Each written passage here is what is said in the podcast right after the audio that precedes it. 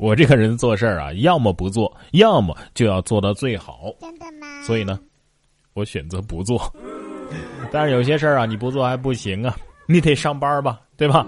就像这个孩子，他的这个表现就是不得不上班的我呀。说五岁的萌娃边哭边演出。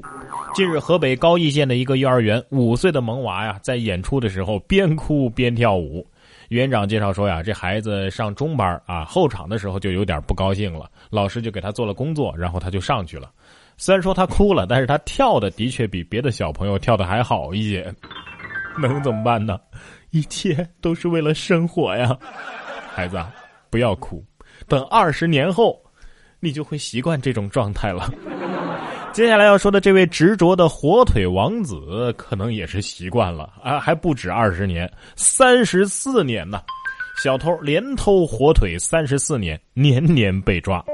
江苏南京的一个男子，从一九八四年到现在啊，几乎每年春节之前都会去偷窃咸肉啊，因为次数太多，在公安系统啊已经很有名了，被警方称为是“火腿王子”。而且他每次被抓之后啊，都说啊，我绝不再犯了。但是下一次又被抓住，民警再次把嫌疑人王某抓获之后呢，王某也是轻车熟路啊，跟民警说啊，大家等会儿啊，我先回家拿换洗衣服，我知道我什么事儿啊，我马上就到看守所。这究竟是火腿成精啊，还是跟火腿产生了感情啊？为什么一个男孩子要对这样的柱状物体产生非一般的迷恋？我觉得火腿厂家呀，可以计划找他给做代言了。我们的火腿让小偷连续惦记三十四年，即使被抓，但是依旧无法割舍我们的美味。被偷的店家心里可能在想啊，你下次自己去派出所成不成啊？啊，我们每年报警也是很烦的，好吗？但是小偷得说了，哎，不得按程序走吗？同样是偷，这个超市的收银员可就现实多了，七年偷了五十二万，在市区买了两套房子，一辆车。这是湖南株洲的一名超市收银员啊，因为丈夫对她的工资只有一千七百多块钱，颇有微词。为了让丈夫对自己能够刮目相看，七年间呢，她坚守自盗，平均每天盗窃两百多块钱。超市见自己的利润怎么也不见增长啊，但是收银员却买上了房和车了。靠劳动吃饭，凭本事赚钱，你们凭什么抓我？老板看到这个结果之后，估计在想：合着我是给你打工的是吗？七年呢，丢了五十二万，老板你都没发现？我也想当这样的有钱人。同样是违法整钱啊，有人选择偷，有人选择骗，但是像这样骗到一起的还是很少见。说三室一厅住着三波骗子，骗术不同，但是互不打扰。日前，厦门警方啊打掉了一个诈骗犯罪窝点。令民警非常惊奇的是，这个三室一厅啊，居然住着三波骗子，分别使用呃三种不同的门派的骗术啊。他们彼此都知道对方是同行，但是呢各自为战，从不相互打扰。第一个房间呢做的是虚假招商代理啊这样的诈骗，第二个房间呢呃叫雷某成啊做的是虚假低价销售手机的名义，然后实施诈骗。呃，第三个房间呢，做的是以帮人提升蚂蚁花呗的额度为名来骗取手续费的一种诈骗。呃，三个房间当中呢，雷某成啊是最认真的。呃，在用于实施诈骗的电脑当中，民警还发现了其他类型的诈骗脚本。那看样子他随时准备好了要转型。骗子得说了，我们不一样，每个人都有不同的境遇。呃，我们在这里等你哟。哎，你们这真的好像在搞真人秀一样，这这这骗子练习生是吧？所谓不是一家人不进一家门，好好像也不是这个意思是吧？这三家啊，每天早上估计都要对着其他两家的门祈祷：“你若安好，便是晴天。”哎，这么看来，房东才是隐藏 BOSS 啊，能把骗子们的房租都能收回来是吧？不偷不骗，有钱送上门来。也不敢要啊！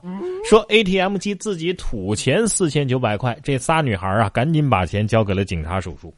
一月十五号，云南罗平啊，三名女孩走到罗平县文笔路建行 ATM 机前准备取钱的时候，突然这机器自己响了，然后吐出了四千九百块钱。三名女孩啊，赶紧选择报警。最终呢，民警把钱交给了这个银行的工作人员，让他们来处理。哎呀，现在的 ATM 机都这么主动了吗？啊，ATM 机说：“我给你主动吐钱，你敢动吗？”姑娘们得说了，我们不敢动，不敢动啊！动了可能就是四年的刑期呀。这三个女孩的求生意志很强烈，正确应付了碰瓷儿的 ATM 机。现在很多人，特别是女生啊，特别喜欢一句话，那就是“生活一定要精致”。这位女司机就很好的践行了这一点。说女司机开车敷面膜被查，还辩称说呀：“哎，我这面膜不会脱落，不会造成危险的。”哦，爱美之心，人皆有之。可是大家见过边开车边敷着面膜的吗？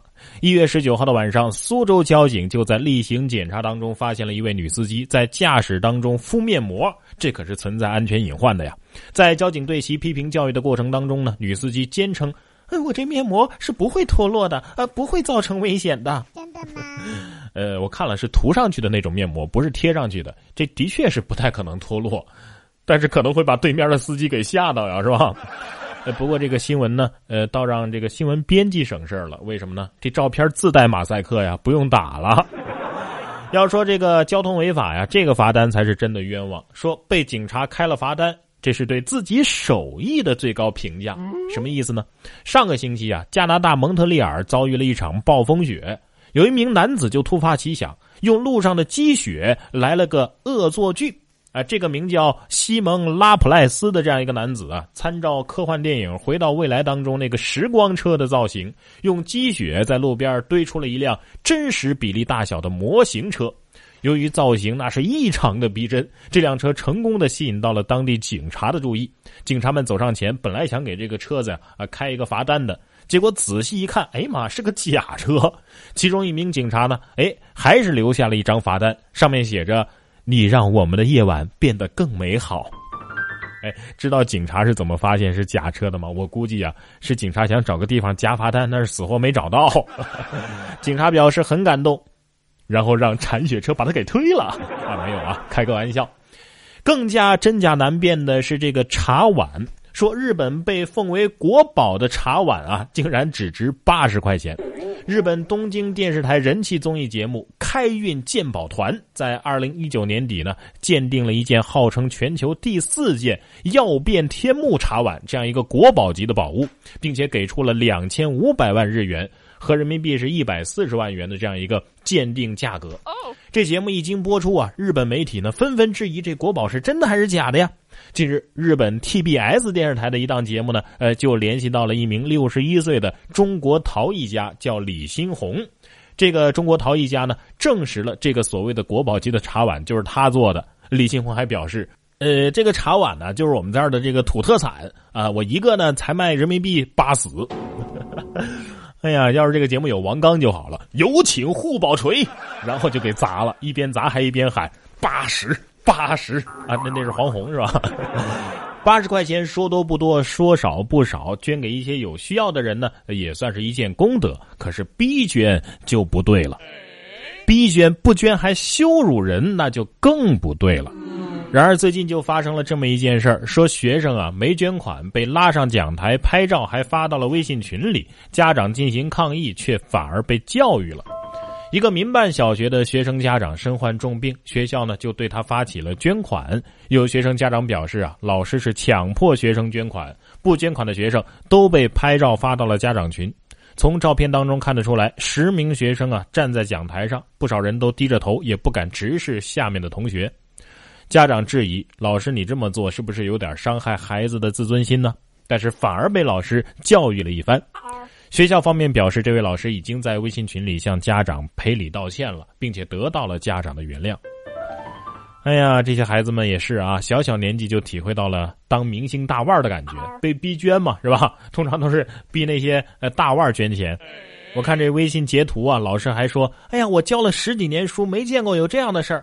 巧了，我上了十几年学，也没见过您这样的老师啊。”当一个小朋友主动捐出自己的零花钱，那他学到的是同学之间的友爱和互帮互助；但是以这样公开羞辱的方式逼迫小朋友捐钱，他学到的是上位者可以根据自己的意愿榨取他人的利益和钱财。也许老师您是一朵急公好义，恨不得慷尽他人之慨来成全自己名声的圣母，但是平时自己做做键盘侠也就算了，顶多是恶心一下人。